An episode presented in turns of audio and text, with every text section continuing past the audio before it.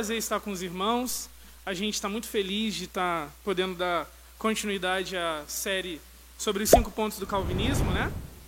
Sobre aquilo que a gente chama de as doutrinas da graça, né? Alguns denominam calvinismo, mas a gente chama de doutrina bíblica. Então, a gente é, agora continua a jornada acerca dos cinco pontos daquilo que foi é, denominado como fé reformada, né? calvinismo, tulipa, o que você preferir. É, é um prazer estar com os irmãos e a nossa ideia é, nessa manhã é continuar explorando o tema. Né? Se você nos acompanha pela rede social, é, você que está aqui ou aqueles que estão acompanhando a transmissão, você sabe que o tema de hoje se chama expiação limitada, ok? Quando a gente olha para esse tema, a gente precisa ter algumas coisas na nossa mente é, que vão nos ajudar a delimitar um pouco o nosso campo de pensamento nessa manhã. A primeira coisa delas é a seguinte, de que é, todas as religiões do mundo possíveis, elas trabalham com, com o esquema de espiar pecados, ou com o esquema de espiar problemas. Né? Então, a gente observa as religiões e a relação entre o homem e o ser divino, e a gente vai sempre, sempre, sempre observar de que as relações são sempre construídas na necessidade do ser humano aplacar a ira de um ser divino. Então, por exemplo, a gente vai olhar no candomblé. No candomblé, a gente vai ter a ideia. É, a gente não vai ter uma ideia muito clara e eficiente de pecado, mas a gente vai ter uma ideia de ofensa ao ser divino em que eles servem. Nesse tipo de ofensa, nesse tipo de relação em que ele se constrói, a gente vai ter também uma forma, então, de solucionar esse problema, que são os sacrifícios em que a gente vem muitas das vezes nas ruas aí. Isso é uma forma de espiar os pecados na religião afro-brasileira. Além disso, a gente vai ter também em outras correntes, né? É, por exemplo, no kardecismo. A gente vai ter na ideia do kardecismo também uma ideia presente de expiação, aonde o ser humano precisa de alguma forma também reencarnar em outras vidas para melhorar a sua situação e assim então aplacar a ira do ser divino. Além deles, a gente também tem os mormons, que começam bem falando que Jesus expia pecados, mas eles terminam esdrúxulamente, terminam muito mal, aonde a gente vai ter a ideia de que, na verdade, Jesus não é suficiente para expiar ou pagar a dívida de todos os nossos pecados. Existem pecados muito, gra muito graves em que os mormons acreditam que Jesus não consegue aplacar a ira divina. Além disso, a gente vai ter também os adventistas dos sétimos dias. A partir do século XIX, os adventistas começaram a crer, então, que, na verdade, é, a ideia de expiação está ligada a uma ideia de uma investigação que está acontecendo da parte do divino até Cristo voltar. Então Deus, no seu soberano trono, tem investigado vida a vida, até quando Cristo voltar, ele então definirá quem serão salvos e quem não serão. Além deles, a gente também tem os, os Islã. O islamismo acredita o seguinte, que é, a gente não precisa tanto de uma ideia de expiação. Até porque o Islã não acredita na doutrina do pecado original. Então, se não existe pecado, a gente também não tem pelo qual lutar ou pelo que eu como aplacar a ira divina. De fato, a gente vai perceber o seguinte: que todas as religiões, nas suas mais pormenores é, reli, re, é, regiões específicas da sua doutrina, ou na sua amplitude, vai ter uma ideia de que precisamos aplacar a ira divina de alguma forma. Mas o que o cristianismo diz sobre isso? O que o evangelho, na verdade, diz sobre isso? O que que o, o, a, as escrituras diz sobre expiação?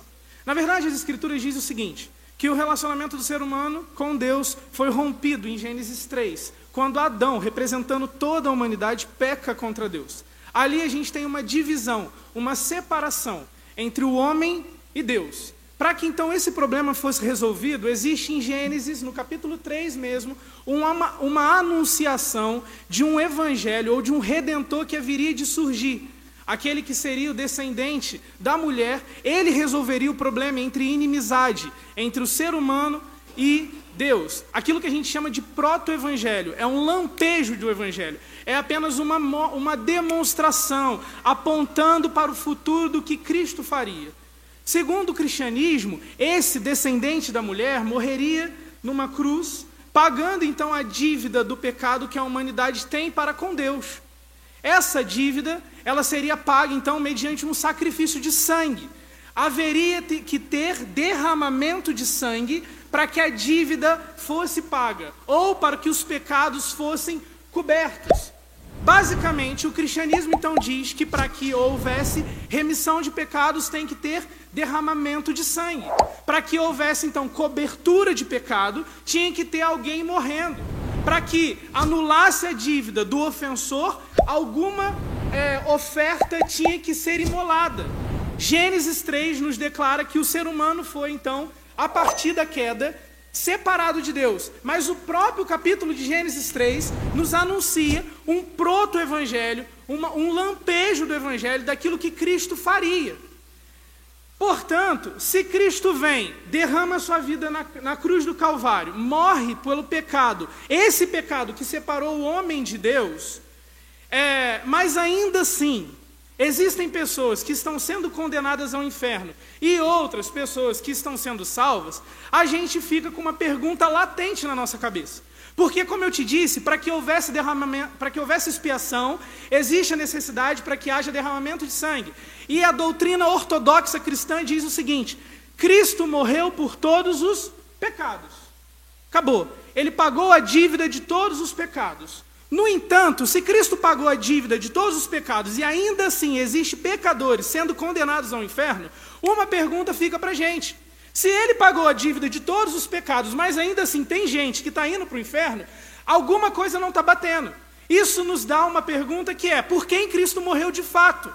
Porque se tem gente que está indo para o céu e tem gente que está sendo condenada ao inferno, isso nos significa, por uma inferência lógica, de que talvez Cristo não morreu por todas as pessoas.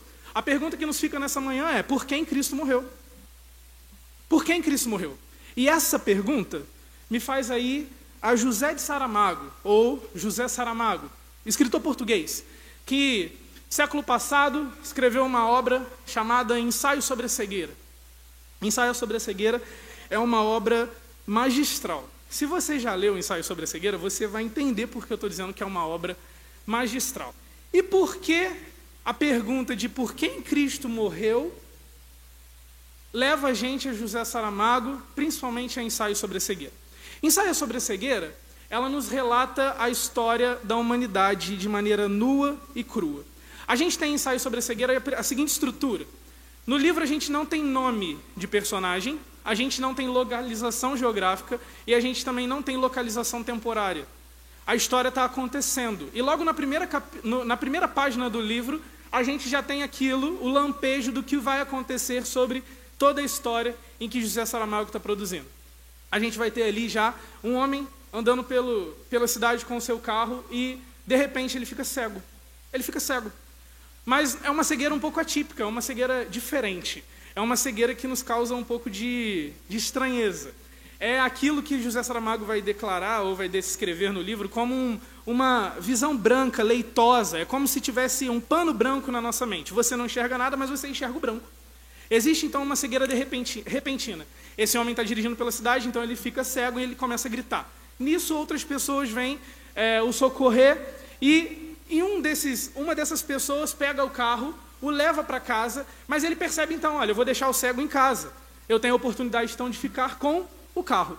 Ele fica com o carro, mas daqui a pouco ele percebe que aquilo não foi muito legal, que não foi muito bem visto, ele se sente mal. Ele para o carro na estrada e de repente fica cego. Depois disso, o outro cego, o primeiro cego, o cego motorista, ele é, está em casa, a sua esposa fala para ele: vamos ao oftalmologista. Chega no oftalmologista, a sala está cheia, o oftalmologista passa ele no, na frente de todo mundo ele chega lá e o médico então fica é, admirado, porque é um, os seus olhos estão funcionando aparentemente perfeitamente. Tudo está em ordem, mas ele não enxerga.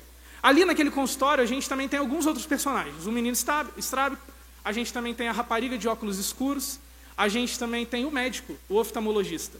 O que acontece é que a história vai se desenrolando e todo mundo fica cego. Apenas uma pessoa no livro não fica cego, que é a mulher do médico.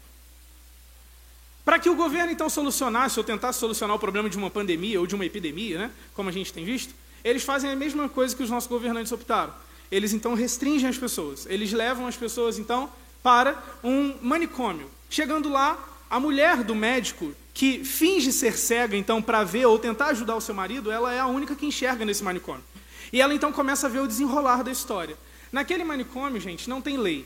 Não tem regra, não tem dignidade humana. As pessoas estão cegas, elas estão entregues aos seus próprios desejos. Na verdade, aquilo que parecia ser uma história triste começa a se revelar como uma história muito cruel.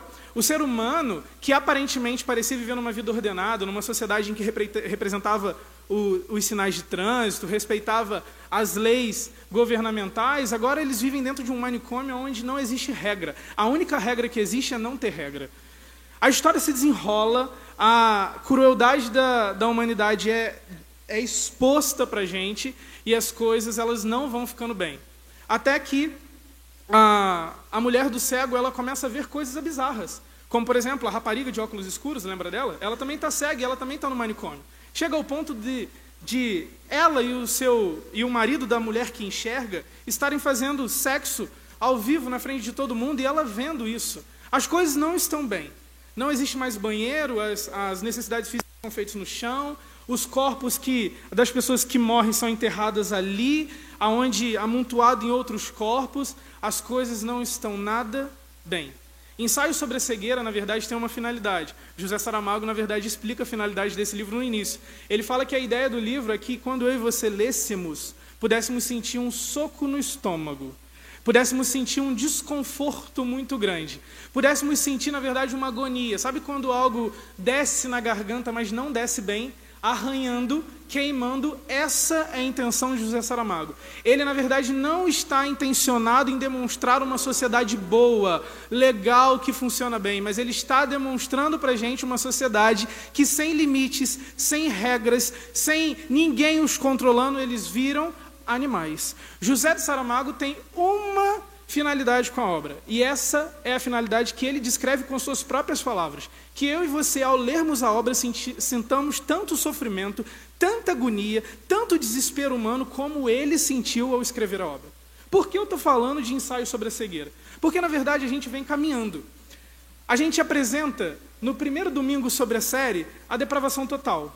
Uma, uma doutrina que, de fato, nos joga no chão aonde nos é demonstrado que sem a possibilidade de Cristo e a sua intervenção, nada faríamos ou nada podemos ser. Nós somos escravos do nosso pecado e isso é fato e não tem discussão. É uma doutrina que, na verdade, humilha muito, humilha muito o nosso ego. É uma doutrina que nos deixa, de fato, desconfortáveis. Mas na última, no último domingo a gente teve uma doutrina também que aparentemente é um prato frio para se comer mas de maneira magistral foi nos apresentado que, na verdade, é um grande banquete. A doutrina da eleição é nos apresentada como uma verdade em tempos de sofrimento e de angústia, aonde cristãos estão passando por perrengue e eles se lembram que Deus os elegeu antes da fundação do mundo, e isso é uma fonte de conforto. Mas agora a gente volta para um drama existencial, um drama da cristandade, aonde nos é apresentado de novo um prato frio. Só que agora esse prato não tem nem alimento. Parece uma espinha de peixe crua, nua, fria, sem vida que nos é apresentado, onde eu e você dizemos aos quatro ventos que Cristo não morreu por todo mundo, mas que Cristo morreu por algumas pessoas, que Cristo morreu por algumas pessoas, que Cristo morreu por todos os eleitos. É nos apresentado um prato que de fato se assemelha muito à intenção de José Saramago, aonde a gente tem uma doutrina que é um soco no nosso estômago uma doutrina e uma verdade bíblica que no primeiro século era indiscutível, mas que agora precisa ser revista sempre, porque a nossa vontade humana, a nossa arrogância, a nossa prepotência não aceita. Nos é apresentada uma doutrina que de fato nos deixa desesperados. Porque eu e você temos a leve e forte tendência ao mesmo tempo de colocarmos Deus no banco dos réus e falar assim: olha, não é dessa forma.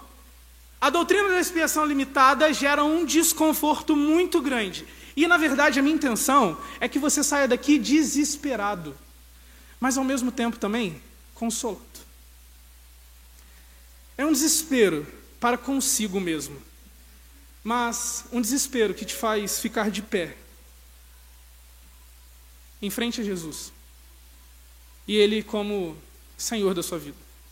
Um desespero que faz você ficar agoniado, mas ao mesmo tempo te faz vislumbrar a glória de Deus.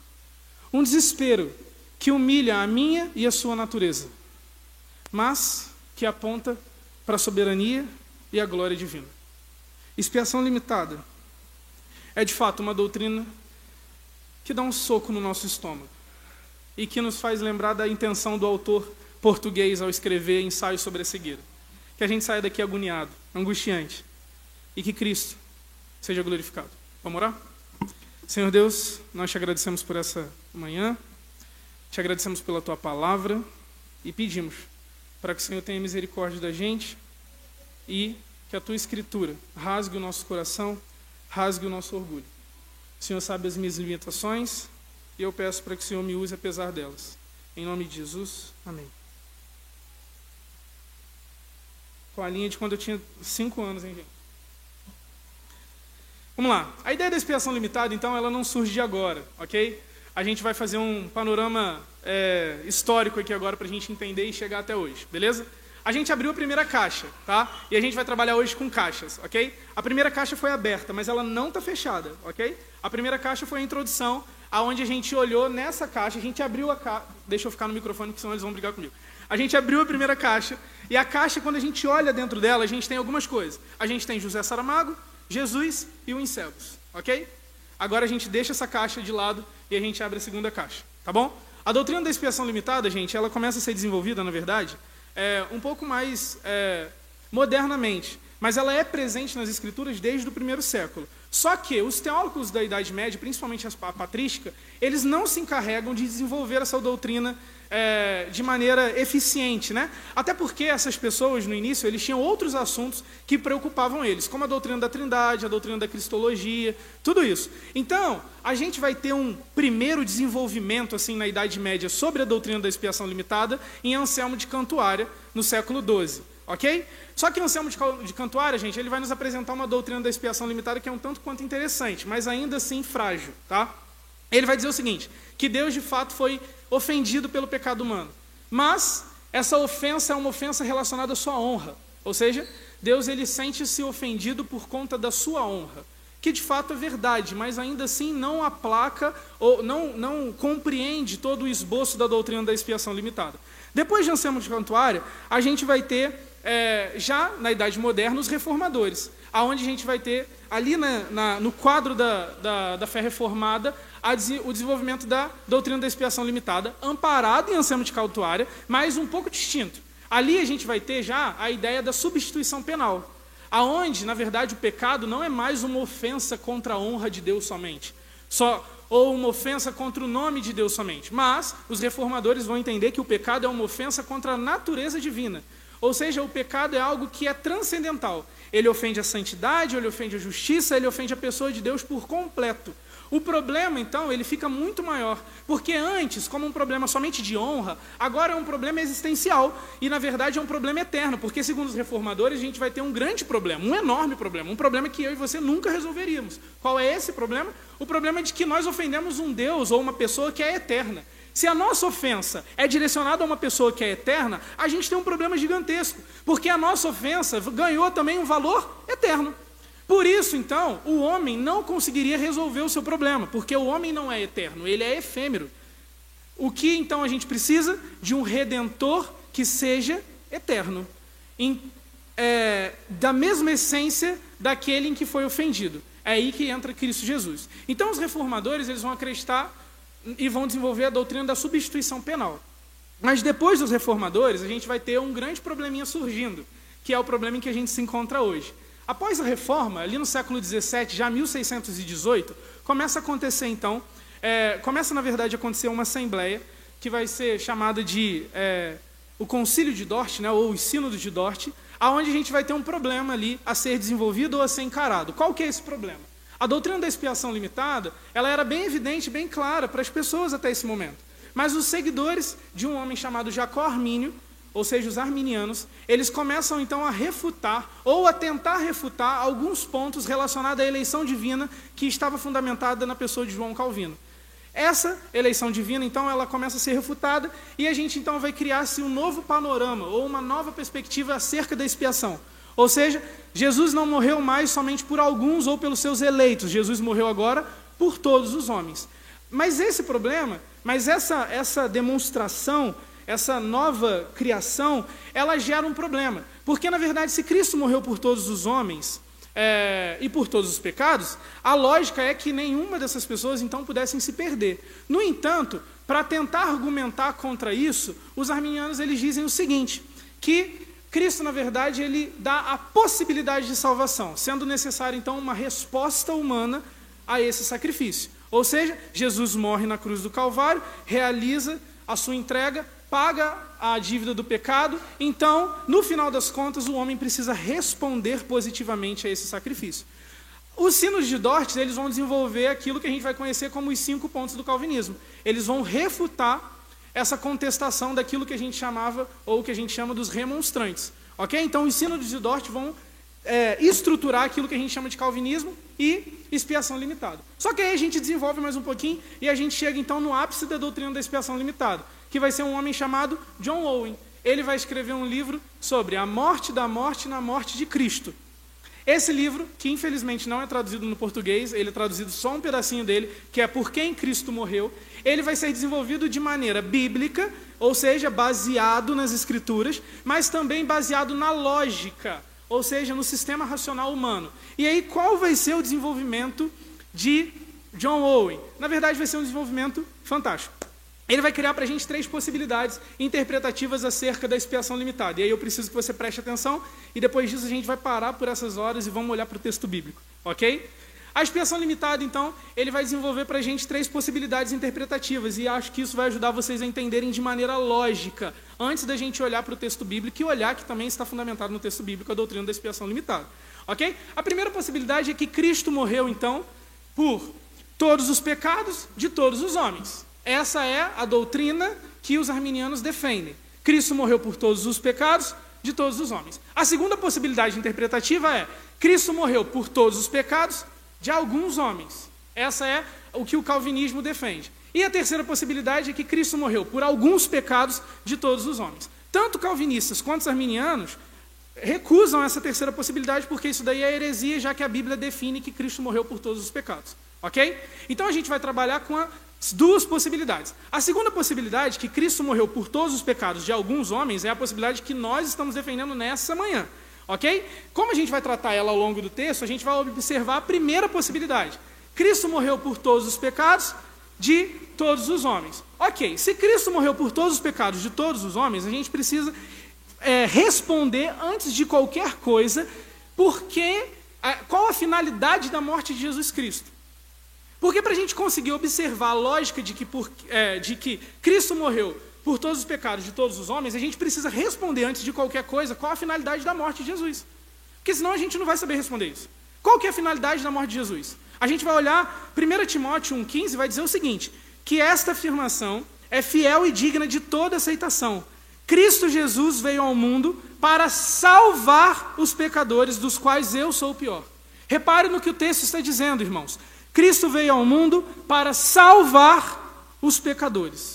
Cristo não veio ao mundo para dar uma possibilidade de salvação. Cristo veio ao mundo para salvar os pecadores. É uma decisão certa, é uma afirmação correta, é uma afirmação incontestável. Cristo veio ao mundo para salvar pecadores. Isso é tão certo quanto o nascer do sol. Não existe discussão para o apóstolo quando ele está escrevendo a Timóteo, ele está dizendo uma verdade incontestável. Timóteo, Cristo veio ao mundo para salvar pecadores. Portanto, a finalidade da morte de Cristo é salvar pecadores. Se a finalidade da morte de Cristo é salvar pecadores, a, a inferência arminiana cria-se um problema. Ou surge-se um problema em cima dela. Se Cristo morreu por todos os pecados de todos os homens, e existem homens que não estão sendo salvos e estão sendo condenados ao inferno, isso não significa que Cristo não morreu por todos os homens. Porque a morte de Cristo é para salvar pecadores. Aí alguns podem me responder: ok, se Cristo então é, está morreu por todos os pecados e morreu por todos os homens, é porque na verdade essas pessoas elas não creram. Beleza? O pecado da a incredulidade é o quê? Um pecado. Se a incredulidade é um pecado, Cristo não morreu por todos os pecados? Se Cristo morreu por todos os pecados e a incredulidade é um pecado, isso significa, na verdade, que essas pessoas não são alvos da morte de Jesus. Porque se Cristo morreu por todos os pecados e por todos os homens, mas tem gente sendo condenada ao inferno, a gente está dizendo, em última instância, que a morte de Cristo não cumpriu a finalidade pela qual ela é proposta, que é salvar pecadores, segundo o apóstolo Paulo descrevendo a Timóteo. A base da nossa argumentação é o seguinte, irmãos: nós, reformados, limitamos a expiação na sua extensão. Ou seja, Cristo não morreu por todos os homens. Nós limitamos nisso. Mas não na suficiência da, da expiação. Nós acreditamos que a morte de Cristo é suficiente para salvar mil mundos. Mas ela não teve essa finalidade. Ela veio para salvar os eleitos de Deus, aqueles que foram predestinados antes da fundação do mundo. Já os arminianos, eles vão precisar limitar também a expiação. No entanto, eles não limitarão a expiação na extensão, mas na eficiência. Nós limitamos na extensão. Eles limitam na eficiência. Eles estão dizendo para a gente, 80% do mundo evangélico brasileiro está dizendo para a gente, que eles acreditam que a morte de Cristo é limitada no seu poder. Porque no final das contas, um moribundo pecador como eu pode dizer não para Jesus e por aquilo que ele fez e invalidar a morte dele na cruz. Nós acreditamos que Cristo não morreu por todos. Mas a morte dele, sim, seria suficiente para salvar a todos. Mas não foi esse o propósito. Outros acreditam que a morte de Jesus ela é limitada em sua eficiência. Porque se ele morre por todos e tem gente indo para o inferno, é porque ele não conseguiu cumprir com eficiência aquilo que foi proposto. Ok? Então, à luz disso, entendendo que é expiação limitada, a gente vai para o texto, beleza? Romanos 8, verso 31 ao verso 34. Vamos lá? Romanos 8, do verso 31 a 34.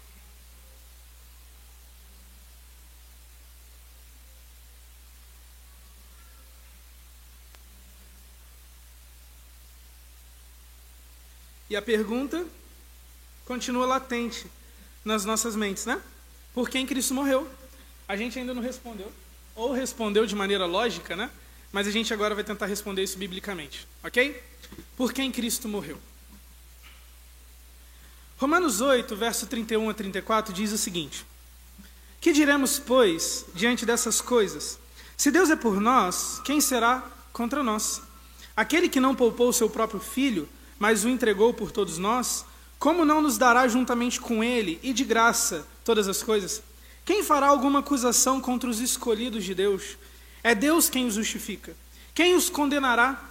Foi Cristo Jesus que morreu, e mas que ressuscitou e está à direita de Deus e também intercede por nós. Verso 31, agora a gente começa a observar o texto com mais detalhes. Ok? Que diremos, pois, diante dessas coisas? Se Deus é por nós, quem será contra nós? A primeira pergunta que fica para a gente é que coisas são essas que Paulo está falando, né? Que diremos, pois, diante dessas coisas? A gente precisa entender que coisas são essas a que Paulo está se referindo. A gente não conseguiu ler o texto todo, mas essas coisas estão sendo descritas nos textos acima, ok? A gente vai observar então que essas coisas, elas na verdade estão descritas nos versos 28 a 30, que diz assim: Sabemos que Deus age em todas as coisas para o bem daqueles que o amam, dos que foram chamados de acordo com o seu propósito. Pois aqueles que de antemão conheceu, também os predestinou para serem conformes à imagem de seu filho, a fim de que ele seja o primogênito entre muitos irmãos. E aos que predestinou, também chamou, aos que chamou, também justificou, aos que justificou também glorificou. Ou seja, que diremos, pois, diante dessas coisas? Paulo está se referindo às coisas em que ele tinha acabado de descrever. Ele está se, se, ele está se referindo àquilo em que é a vida de um cristão, o processo da redenção que é encontrado em Cristo Jesus. Ele está dizendo que esse Jesus, ele completa a obra. Ele chama, ele justifica e ele também é fiel para completar essa obra. Paulo está se referindo a essas coisas que foram citadas nos versos 28 a 30. Mas, o que Paulo, na verdade, está. Aonde Paulo está querendo chegar? Que diremos, pois, diante dessas coisas? E aí ele conclui, e aí ele continua: se Deus é por nós, quem será contra nós? Na verdade, a gente precisa entender o seguinte: que Paulo, ele nos faz uma inferência muito preciosa. Ele, na verdade, nos apresenta uma verdade que é muito confortável, que é muito reconfortante em dias difíceis. Na verdade, a igreja de Roma também, ela estava passando por alguns problemas. A intenção de Paulo era visitá-los, mas ele nem sabia se ele conseguiria visitá-los devido à perseguição cristã que estava acontecendo na hora na época. Então, ele apresenta aqui uma forma de consolo. Olha, Deus os chamou, Deus os predestinou, Deus os chamou, Deus os justificou e Deus também os glorificará. Deus será, comple... Deus será fiel para completar a sua obra, a obra que ele iniciou. Mas, ele faz uma outra pergunta que, na verdade, ganha um valor existencial para a gente. Ele fala assim: ó, que diremos, pois, diante dessas coisas que a gente já observou? Se Deus é por nós, quem será contra nós? Na verdade, o que Paulo está falando é o seguinte: olha, se esse Deus que é criador dos céus e da terra, ele fez tudo isso que eu acabei de dizer, que é, é predestinar, chamar, justificar, glorificar, por que nós vamos ter preocupação? Ou por que nós vamos nos preocupar com as coisas desse mundo? Ou com as coisas relacionadas à própria salvação? Se Deus é por nós, quem será contra nós? Na verdade, Paulo agora afirma aquilo que a expiação limitada fez pela gente. A expiação limitada, ela nos tornou Deus propício a nós. Em Gênesis, sendo representado por Adão, a humanidade foi o quê? Separada de Deus. O que Cristo faz é a reconciliação. Portanto, a inimizade que havia entre eu, entre nós e Deus, ela foi quebrada pelo sacrifício de Cristo. Cristo pagou o nosso, a nossa dívida. Cristo pagou aquilo que a gente devia a Deus. Cristo cobriu os nossos pecados. Portanto, a morte de Cristo, ela nos tornou amigos de Deus. Deus se tornou propício. Aquele que antes era inimigo nosso se tornou propício a nós. É por isso que Paulo está falando que se Deus é por nós, mediante a expiação, quem será contra nós? Se Deus está do nosso lado, quem será contra a gente? Essa é a pergunta de Paulo. Esse é o fundamento dele. Não é porque eu e você temos mérito algum, mas é porque Deus já começou a boa obra dele. Se Deus já começou a boa obra dele, e através de Cristo Jesus ele se tornou propício a gente, se tornou favorável a gente, quem será contra o povo de Deus? É uma fonte de conforto em dias difíceis é uma fonte de conforto em dias de perseguição. Quem será contra nós? Porque aquele que de fato deveria nos preocupar já não é mais, mediante o sacrifício de Cristo Jesus. Se Deus é por nós, quem será contra nós? E Paulo, então, ele continua. No verso 32, ele vai é, continuar explicando a lógica dessa argumentação dele. Ele vai dizer: aquele que não poupou a seu próprio filho, mas o entregou por todos nós, como não nos dará juntamente com ele e de graça todas as coisas? Ele nos convida agora a olhar para o sacrifício de Jesus. Mas a primeira coisa que Paulo nos ressalta é algo que de fato dá um desconforto na gente também. Ele diz o seguinte: aquele que não poupou a seu próprio filho. A primeira verdade que Paulo nos apresenta é que, na verdade, a morte de Cristo não está relacionada a um poder terreno ou humano, mas está relacionado à vontade soberana do próprio Pai, que entregou o seu filho. O próprio Deus não poupou o seu filho. Aquele que não poupou o seu filho, aquele que não é, foi, é, foi leve com o seu filho, mas, segundo o próprio texto de Isaías 53, diz: Contudo, foi da vontade do Senhor esmagá-lo e fazê-lo sofrer. Foi da vontade do Senhor esmagá-lo e fazê-lo sofrer. Paulo está dizendo que aquele que não poupou o seu próprio filho, e aí ele continua, mas o entregou por todos nós. Quem são esses que são alvo da morte de Cristo que Paulo está argumentando? A primeira coisa que Paulo fala é que Deus entregou o seu próprio filho. Não foi Pilatos, não foi Judas, não foi o Estado romano, não foi os homens que mataram Cristo. Mas o próprio Deus entregou o seu próprio filho. Agora ele diz que ele o entregou por todos nós. Mas esse nós está relacionado aos versos 28 a 30 que a gente leu, que são os que ele chamou, que ele predestinou, chamou, justificou e glorificou.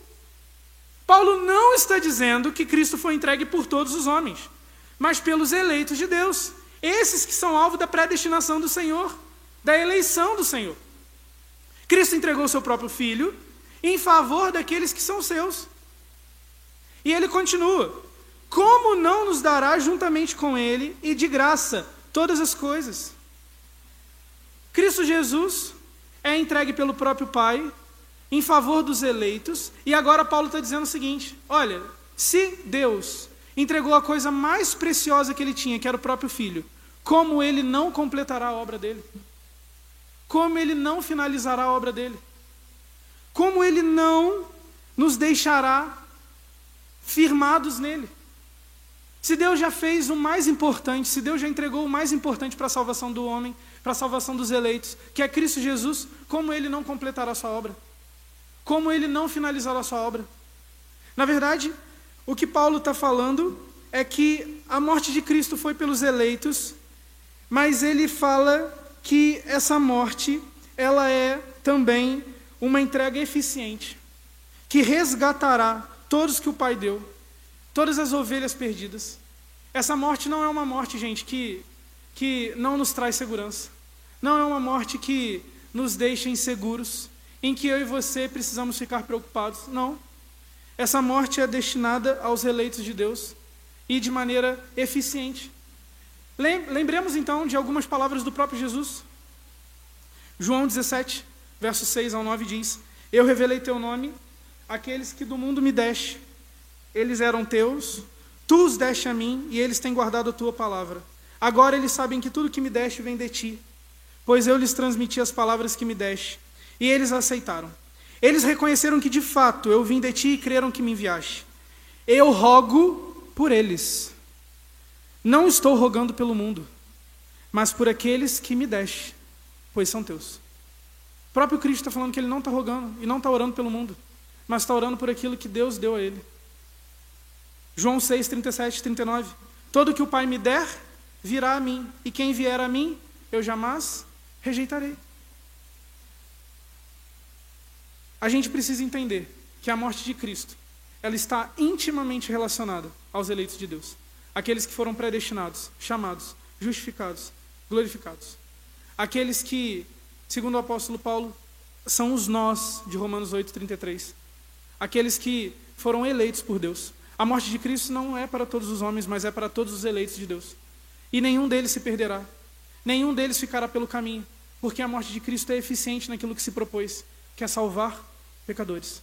Mas o texto continua. E aí agora Paulo vai começar a tocar num, nos pontos interessantes para a gente.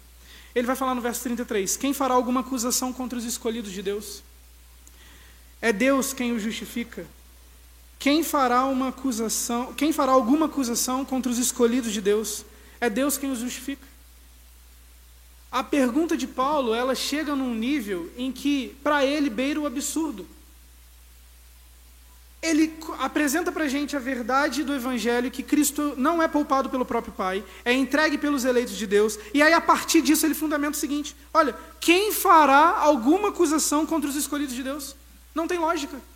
Quem fará alguma acusação contra os escolhidos de Deus? Ninguém. Por quê? Paulo, Paulo responde: é Deus quem os justifica. Nossa redenção, nossa condenação, ela não acontecerá. A nossa condenação não acontecerá porque Deus justifica os eleitos de Deus.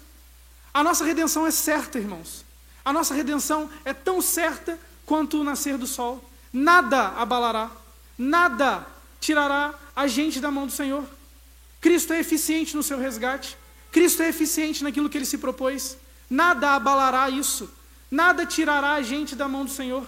Nada. É por isso e é à luz disso que o apóstolo Paulo, ele vai argumentar que nada nesse mundo, ninguém, de fato nada pode nos tirar da mão do Senhor.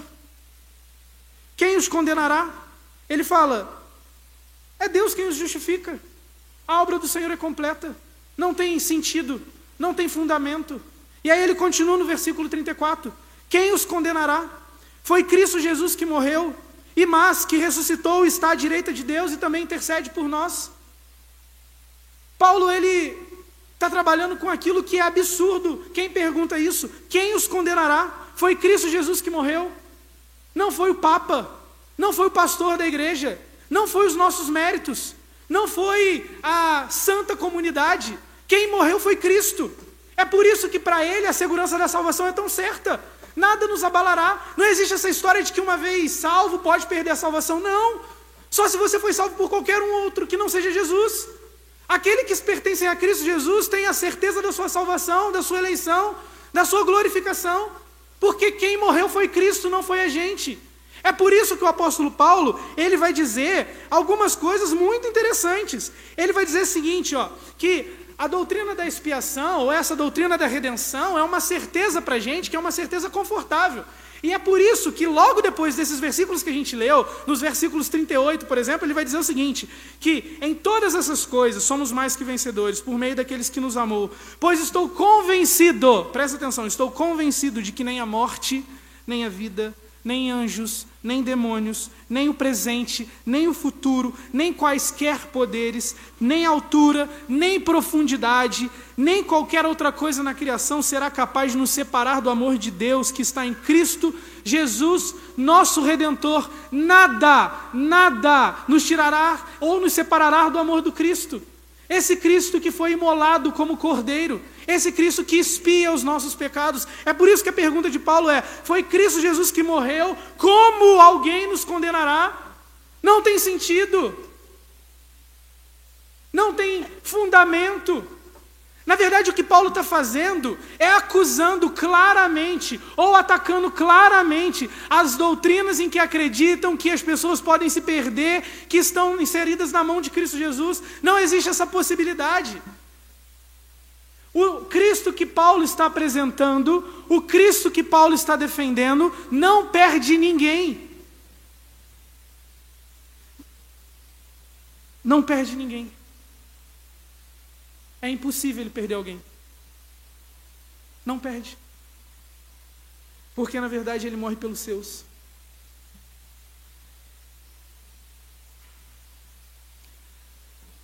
Gente, a doutrina da expiação limitada é uma acusação à pós-modernidade. É uma ofensa. A gente vive numa sociedade que não existe segurança, que não existe certeza, não existe verdade. Hoje é A, amanhã é B, depois de amanhã será C. Essa é a realidade da pós-modernidade. Não existe verdade absoluta. Tudo está fluido, tudo se reconstrói. A doutrina da expiação limitada é uma ofensa a isso. A doutrina da expiação limitada, na verdade, é um ataque a isso. Porque, segundo o apóstolo Paulo, a segurança da salvação não está na ciência, não está na experiência humana, não está naquilo que nós fazemos, mas está em Cristo Jesus. Está naquele que morreu de maneira eficiente e eternamente pelos seus. Irmãos, me desculpa, mas eu não quero, não quero esse Jesus que nos é apresentado. Não quero. Esse Jesus que morre numa cruz mas que no final das contas eu posso virar para ele e falar: não, não te quero, eu não quero. Porque se depender de mim, se depender de algum esforço meu, se depender de alguma coisa sequer, uma faísca sequer do que eu faça, eu estou lascado. Eu estou seguro em Cristo Jesus porque não depende de mim. Esse Jesus que nos é apresentado, esse Jesus fraco, inoperante, que morre numa cruz, que desde a fundação do mundo, a Santa Trindade planeja a história da redenção.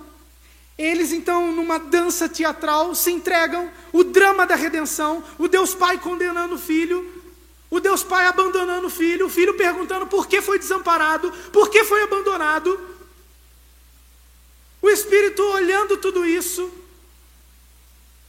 a dramaticidade da redenção, a dramaticidade da história cristã para no final das contas, miseráveis como eu e você, virarmos e falarmos: não, a gente não quer. Que Jesus fraco, que Jesus inoperante. Eu não quero esse Jesus. Eu não quero. Eu quero esse Jesus que, segundo o apóstolo Paulo, ninguém nos condenará. Ninguém nos condenará. Porque eu fico nem um segundo sem pecar.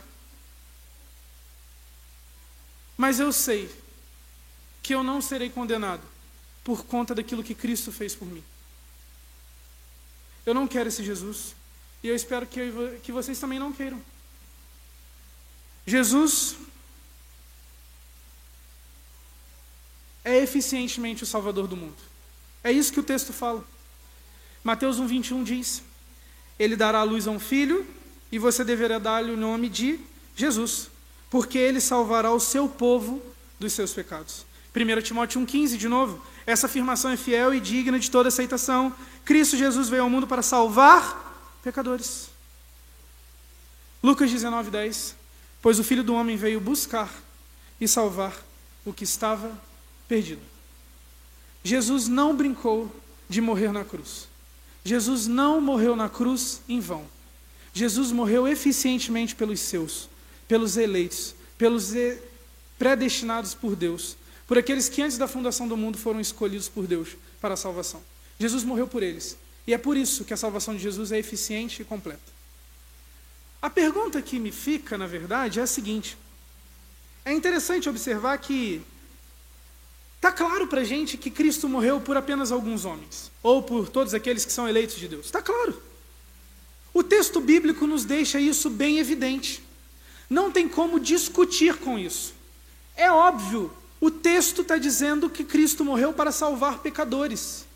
Cristo morreu eficientemente para salvar pecadores. Se existem pessoas que estão se perdendo, isso significa, de maneira lógica, que Cristo não morreu por todos, mas por apenas alguns, que são aqueles que são destinados ou chamados como nós, segundo o apóstolo Paulo em Romanos 8, 32 a 34, que foram predestinados, chamados, justificados e serão glorificados. Mas a pergunta é: por que isso daqui é recebido para a gente como um banquete frio? Como um prato a não ser comido? Ou por que isso daqui, no nosso dia a dia, não se reverbera? Por que isso daqui, na verdade, não desce na nossa garganta? A gente então chega na reta final da nossa exposição, aonde a gente vai olhar para um segundo texto, tentando observar o motivo de por que eu e você não aceitamos a doutrina da expiação limitada, mesmo que ela sendo provada para a gente que ela é bíblica e real. Ok? Romanos 9, tá bom? Finalzinho, dos versos 19 a 29. Vamos lá? Romanos 9, do verso 19 ao 29. Tempinho aí para você abrir a Bíblia. Romanos 9, do verso 19 a 29. Ok? Diz assim: Mas alguns de vocês me dirá, então por que Deus ainda nos culpa? Pois quem resiste à sua vontade mas quem é você, ó homem, para questionar a Deus? Acaso aquilo que é formado pode dizer o que o formou, por que me fizeste assim? O oleiro não tem direito de fazer do mesmo bairro um vaso para fins nobres e outros para uso desonroso?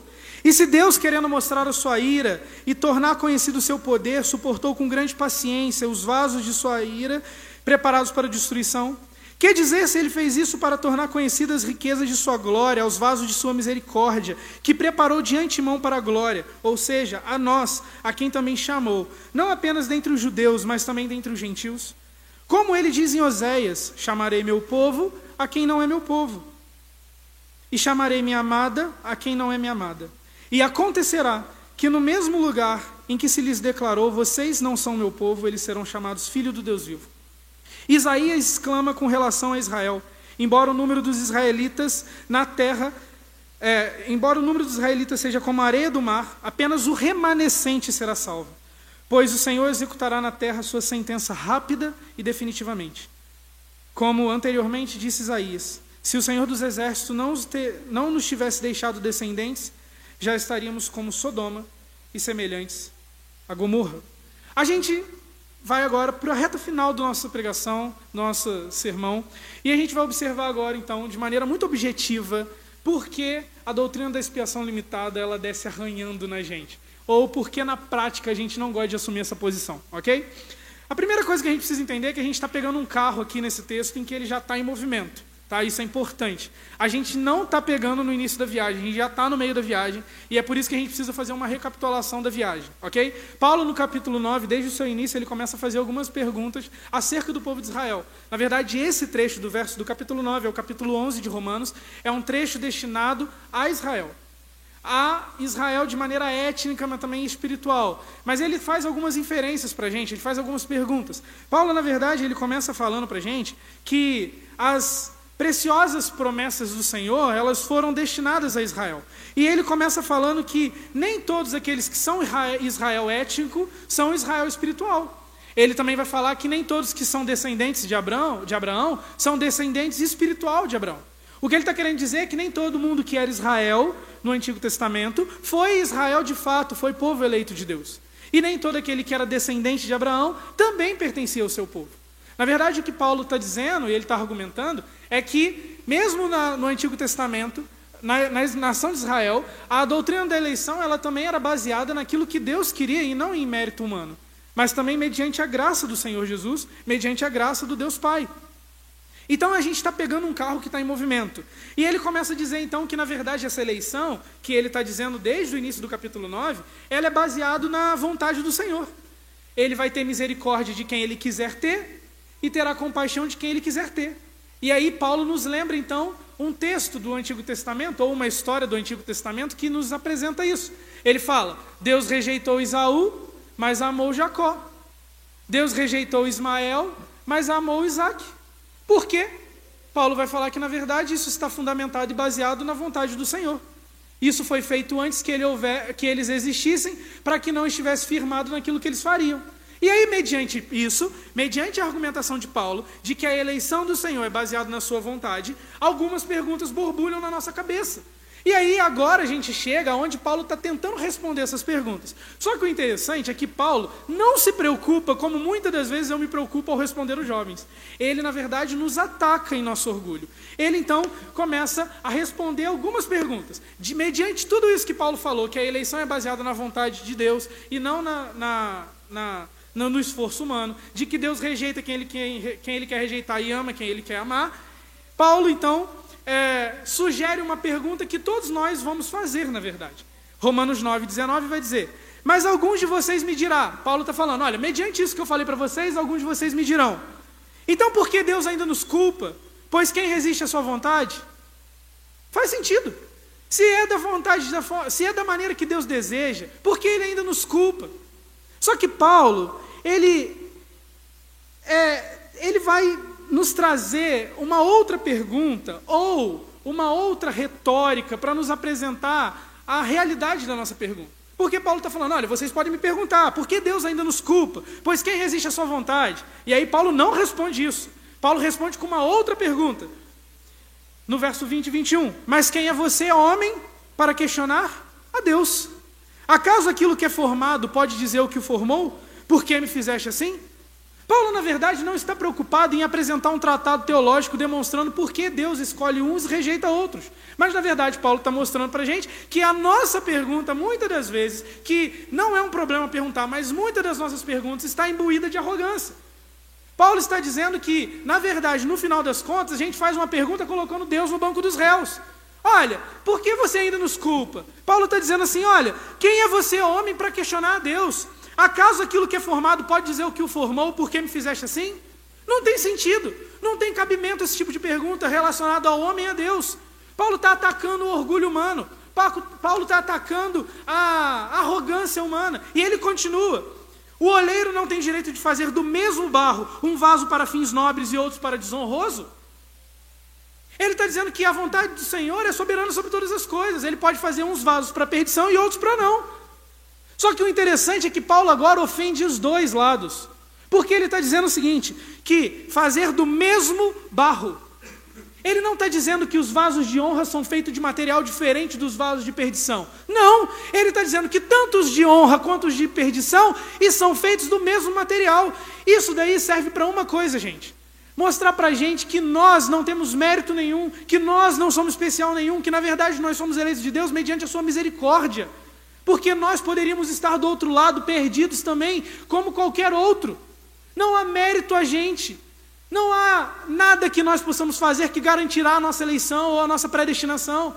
Na verdade é o contrário, Paulo está falando assim: por que você está questionando a Deus? Não tem fundamento. Você que é criado não pode questionar o Criador. É a mesma coisa de você pegar um barro, e a analogia é essa: construir um vaso e ele virar para você. Por que você me fez de, fez de mim um vaso e não um elefante? Não tem sentido. Deus faz o que ele quer com quem ele quiser, porque ele criou todas as coisas. A resposta de Paulo para a questão da expiação limitada, agora se apropriando daquilo que ele está falando a Israel, é que, na verdade, a problemática que nós criamos não é porque a gente não aceita que Deus escolhe uns, ou porque Deus morreu por alguns. A gente não aceita porque a gente é arrogante. A gente não aceita porque a gente quer ter o controle de todas as coisas. A gente não, a gente não aceita porque a gente pensa, no final das contas, que nós somos o olheiro e não o vaso. Paulo continua. 22 e 23. E se Deus, querendo mostrar sua ira e tornar conhecido o seu poder, suportou com grande paciência os vasos de sua ira preparados para a destruição, que dizer se ele fez isso para tornar conhecidas as riquezas de sua glória aos vasos de sua misericórdia, que preparou antemão para a glória? Paulo nos apresenta então a finalidade das duas coisas. Tanto a redenção quanto a perdição, ou tanto a redenção quanto a condenação, servem para uma única coisa: a glória de Deus. Não tem nada relacionado a gente. Expiação limitada não é sobre quem Deus escolheu e nós somos especiais, é sobre a glória de Cristo que morreu eficientemente pelos seus e nada tirará das suas mãos porque Ele é Senhor do Senhor. Nosso questionamento está imbuído de arrogância. Nossa insensatez ou nossa dificuldade com a expiação limitada, no final das contas, é porque a gente não aceita um Deus soberano. É porque no final das contas a gente quer ter o controle da nossa mão, da nossa vida. Paulo está falando o seguinte: que tanto os de perdição quanto os de glória são para a glória de Deus, manifestam a glória do Senhor. Os de misericórdia manifestam glória porque Ele é gracioso, misericordioso e amoroso, mas os de perdição manifestam glória porque Deus é santo, justo e virá com a sua ira divina. Porque se Deus não pune pecadores, irmãos, a gente serve a um Deus que é fraco, que não resolve o problema do pecado, mas joga para debaixo do tapete. Não é isso que ele fez. Ele resolveu o problema. Ele matou o seu filho. Versos 24 a 29 para a gente concluir. Ou seja, a nós, aqui também chamou, não apenas dentre os judeus, mas também dentre os gentios. Como ele disse em Oséias: Chamarei meu povo a quem não é meu povo. Chamarei minha amada a quem não é minha amada. E acontecerá que no mesmo lugar em que se lhes declarou: Vocês não são meu povo, eles são chamados filhos do Deus vivo. Isaías exclama com relação a Israel: Embora o número dos israelitas seja como a areia do mar, apenas remanescente será salvo. Pois o Senhor executará na terra sua sentença rápida e definitivamente. Como anteriormente disse Isaías: Se o Senhor dos exércitos não nos tivesse deixado descendentes, já estaríamos como Sodoma e semelhantes a Gomorra. Paulo Lembra então a profecia de Josés e de Isaías e nos apresenta então uma perspectiva de que Deus, na verdade, desde o Antigo Testamento já está anunciando que ele salvaria povos, nações, tribos, pessoas de todos os tipos. Aqueles que não são, não eram seu povo no Antigo Testamento agora serão chamados de meu povo. E aqueles que não eram chamados de minha amada serão chamados agora de minha amada.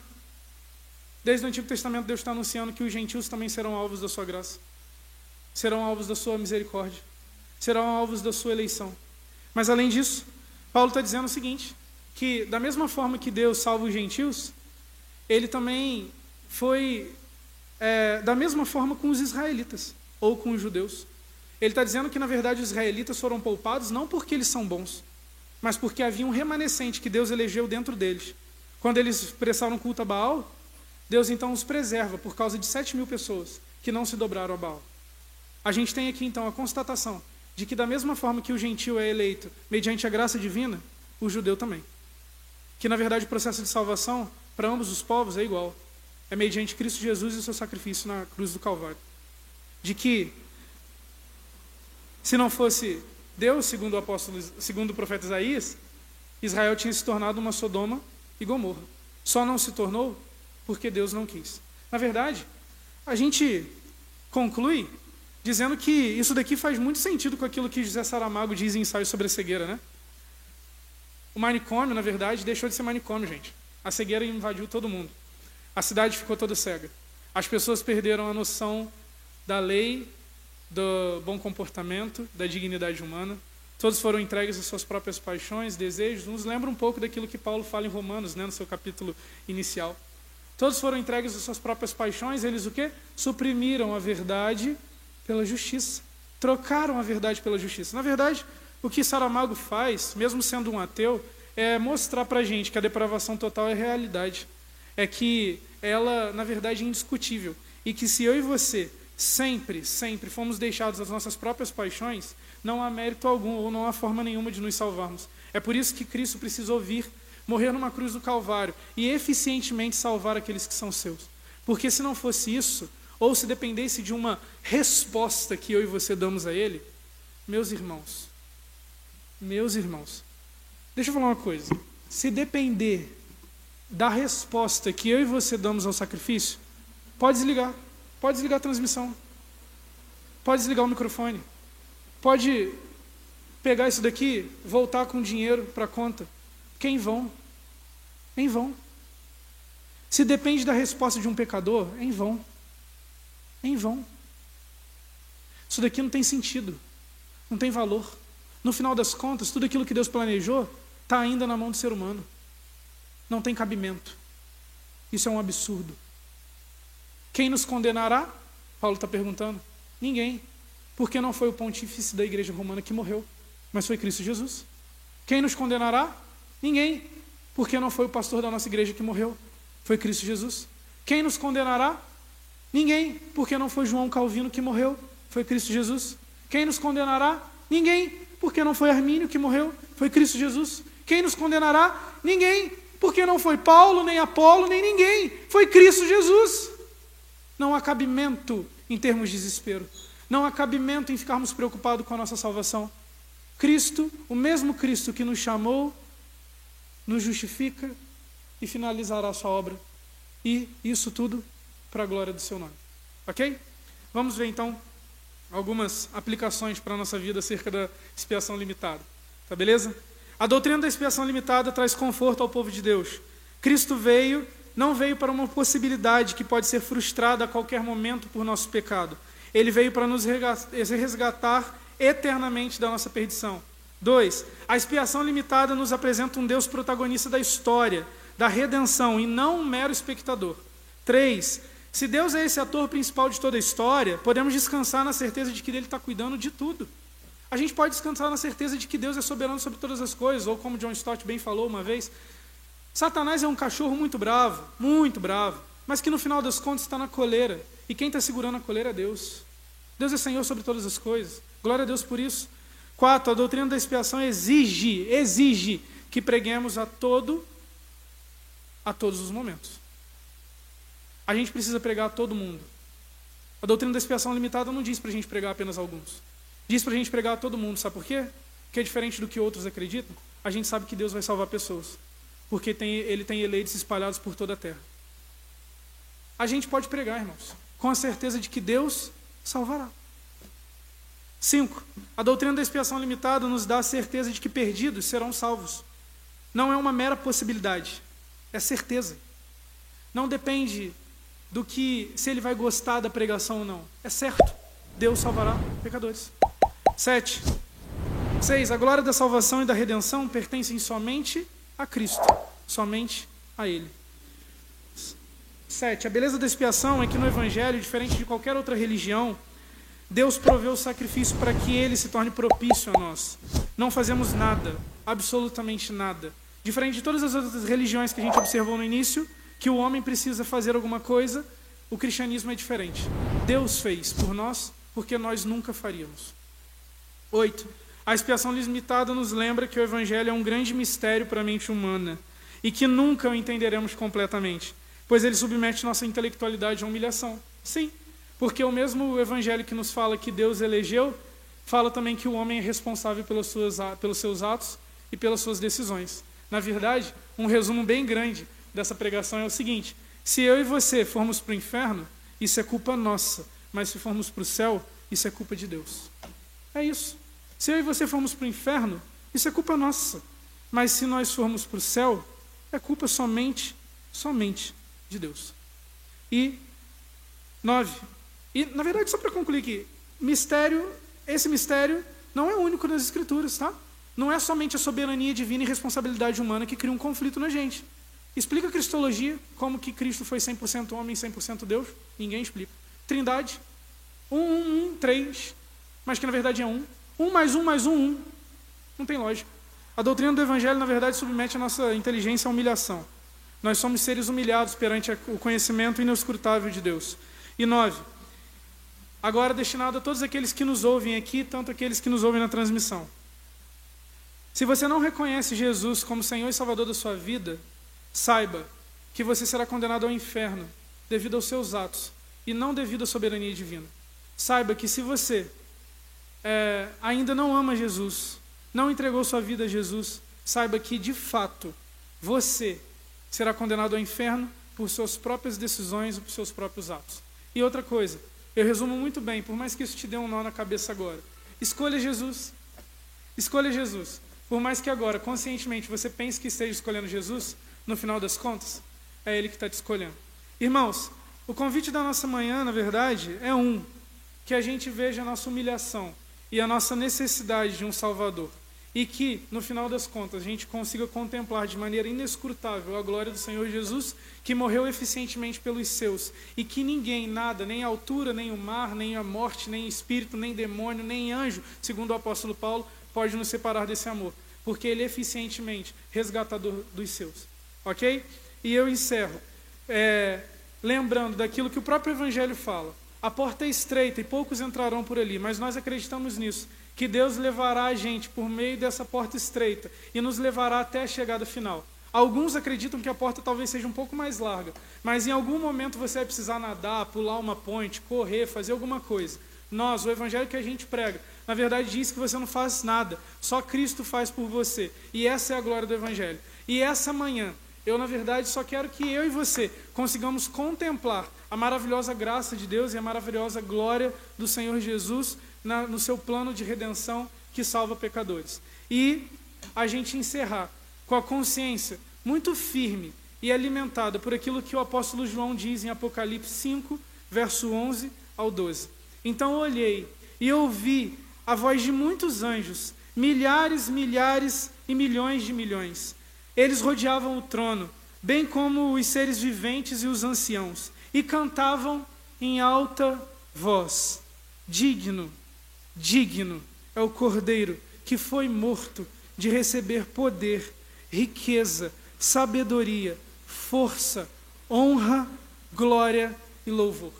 Digno é o cordeiro que foi morto de receber poder, riqueza, sabedoria, força, honra, glória e louvor. Toda glória a Deus pela nossa salvação, porque eu e você não podemos fazer nada, Ele fez tudo ok? A gente vai orar. Depois disso, a gente vai cantar uma música. E eu gostaria muito, irmãos, de verdade, de que a gente cantasse essa música com muito nosso coração, sabe? Porque, de fato, a única coisa que nós podemos fazer nessa manhã, diante de uma verdade incontestável como a doutrina da expiação limitada, é glorificar a Deus. Amém? Senhor Deus, nós te agradecemos por essa manhã, pela tua palavra, por tudo aquilo que o Senhor é e representa na nossa vida. Nós reconhecemos a nossa miserabilidade, a nossa insuficiência para com a salvação. Nós reconhecemos que nós precisamos somente do Senhor. E é por isso que nós confiamos somente no Senhor. Nós confiamos não no nosso esforço, não na nossa, no nosso mérito, mas nós confiamos em Ti. Glória seja dada ao Senhor, Deus. E obrigado pela redenção que Cristo proveu de maneira eficientemente, de maneira resoluta. E que eu e meus irmãos agora possamos, podemos descansar na certeza de que o mesmo Deus que nos predestinou, nos chamou, nos justificou, será fiel para completar a obra, não para a nossa glória, mas para a glória do Cordeiro, que foi imolado desde a fundação do mundo. Esse que é digno de toda honra e toda glória. Nós oramos em nome de Jesus. Amém.